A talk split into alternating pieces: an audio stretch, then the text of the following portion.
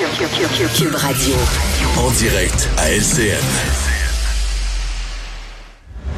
On retrouve tout de suite euh, la collègue Geneviève Peterson dans les studios de Cube Radio. Bon, Geneviève, impossible de passer à côté du bombardement de ce théâtre du côté de Mariupol qui serait euh, un crime de guerre comme on en a rarement vu, même mm. historique, avec 1200 civils qui s'abritaient là-bas. Ça fait, ça ajoute à l'horreur. On a l'impression qu'à chaque jour, c'est de pire en pire. Oui, euh, Marc-Claude, évidemment, là, je pense que tout le monde a vu euh, ces images-là. Il faut se garder quand même une certaine réserve, là, parce que, bon, ce sont euh, des informations qui nous proviennent du côté ukrainien. Mais bon, euh, entre toi et moi, on sait que depuis le début de ce conflit-là, il y a des nouvelles qui nous sont parvenues du côté ukrainien qui ont été confirmées par la suite. C'est juste que là, euh, ce n'est pas confirmé par des sources indépendantes. Donc, c'est pour ça que toujours, je préfère me garder une réserve. C'est un scénario, là, malheureusement, dans lequel euh, les Ukrainiens rejouent. Rappelle-toi du bombardement de cet hôpital où il y avait une maternité, des civils, des mmh. bébés, cette femme enceinte qui a perdu la vie avec son bébé. Euh, tu sais, depuis le début de ce conflit-là, puis je pense que vraiment euh, l'attaque de cet hôpital-là, Mariupol, au départ, puis là, ça en est un peu le prolongement aujourd'hui de cette approche-là de Vladimir Poutine. La Russie qui démarre, par ailleurs, avoir frappé ce théâtre-là, là, euh, c'est la continuité de cette stratégie de, de frapper des civils. Et c'est vraiment décrit comme par plusieurs experts comme un point tournant euh, dans ce conflit-là, d'attaquer de façon volontaire des cibles où justement des civils se terrent. Un théâtre dans lequel se cachent des gens, je veux dire, c'est quand même pas une cible militaire. Ça contrevient à peu près à toutes les ententes euh, bon que les pays ont prises suite à, aux tragédies de la deuxième guerre mondiale.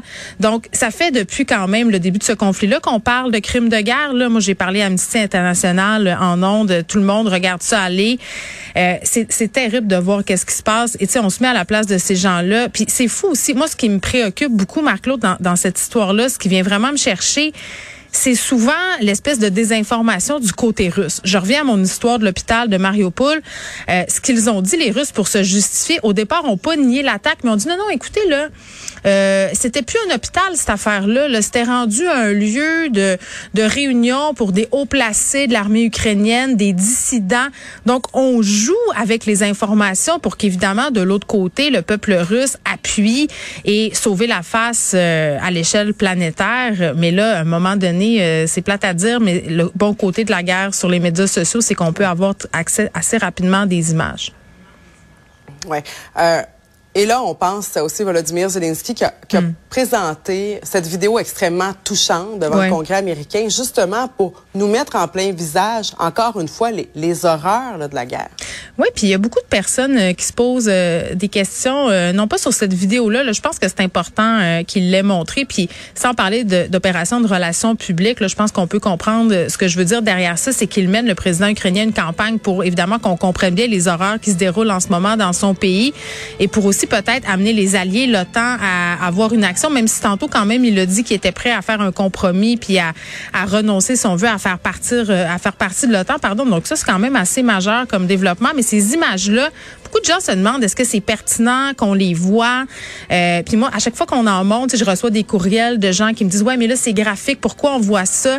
Puis tu sais, la question elle est légitime. elle est où la limite quand on couvre une guerre entre euh, de l'information puis du sensationnalisme? Mais moi, je fais partie de l'école euh, de ceux qui pensent qu'il faut les montrer ces images-là.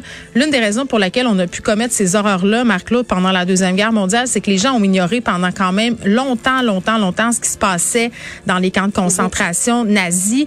Et là, entre guillemets, puis toujours avec de très gros guillemets, on a le privilège de pouvoir savoir très vite, donc de pouvoir mettre fin, de pouvoir euh, faire des coalitions, de pouvoir envoyer de l'aide. Mais c'est sûr que moi, tu sais, c'est bien dommage à dire quand je vois des images d'enfants, des fausses communes. Euh, il faut quand même aussi faire attention à ces images-là sur les effets qu'elles peuvent avoir sur nous. C'est très difficile à regarder, mais je pense qu'elles sont nécessaires ces images-là. Je pense que c'est important que le président ukrainien les montre. Oui, difficile à regarder, difficile aussi à oublier, mais certainement, ça mm. mobilise la communauté internationale, euh, les, les, pays de l'OTAN, même si pour l'instant, bon, pas question d'instaurer cette zone de protection euh, aérienne.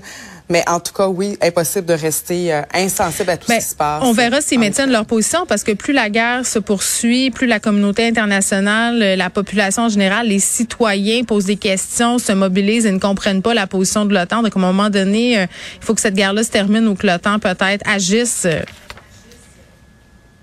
Ouais. En tout cas, ça reste à suivre, mais impossible justement de rester insensible. On voit ces images. Moi, je pense à la, femme enceinte sur la civière. C'est épouvantable. Merci beaucoup. Donc, bien sûr, on suit l'évolution de la situation à Mario, Mariupol. Merci Geneviève. Merci Marc. Et justement, maintenant, on va joindre France.